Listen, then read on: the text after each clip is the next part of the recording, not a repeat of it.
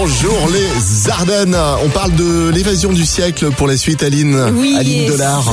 Et ce n'est pas la scène d'un film hein, qui s'est joué dans l'un, digne du scénario de Prison Break. C'est une mamie de 65 ans qui a organisé son évasion à la maison de retraite où elle résidait. Alors elle a profité de l'intervention des secours pour prendre la poudre d'escampette au volant du camion de pompier, trop occupée à s'occuper d'autres résidents pour la remarquer. Mamie s'est fait la malle. Trop bien. En plus, elle a quand même été poursuivie hein, pendant près d'une demi-heure. Ouais, elle, qu'elle a peut-être en fait euh, finalement tout simplement euh, checké la liste des choses à faire avant de, avant de mourir. Ah, bah. Voler un camion de pompiers, check. À la prochaine euh, prochaine étape, euh, bah, c'est conduire un Airbus euh, A380. Bah, peut-être, bah, ça va. oui. bah, bah, moi je dis vas-y mamie, on est avec toi. Ouais, Faut par- réaliser tes rêves. Par contre, pour l'avion, je monte pas avec elle.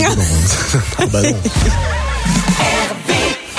les matins, Alex et Aline réveillent les Ardennes.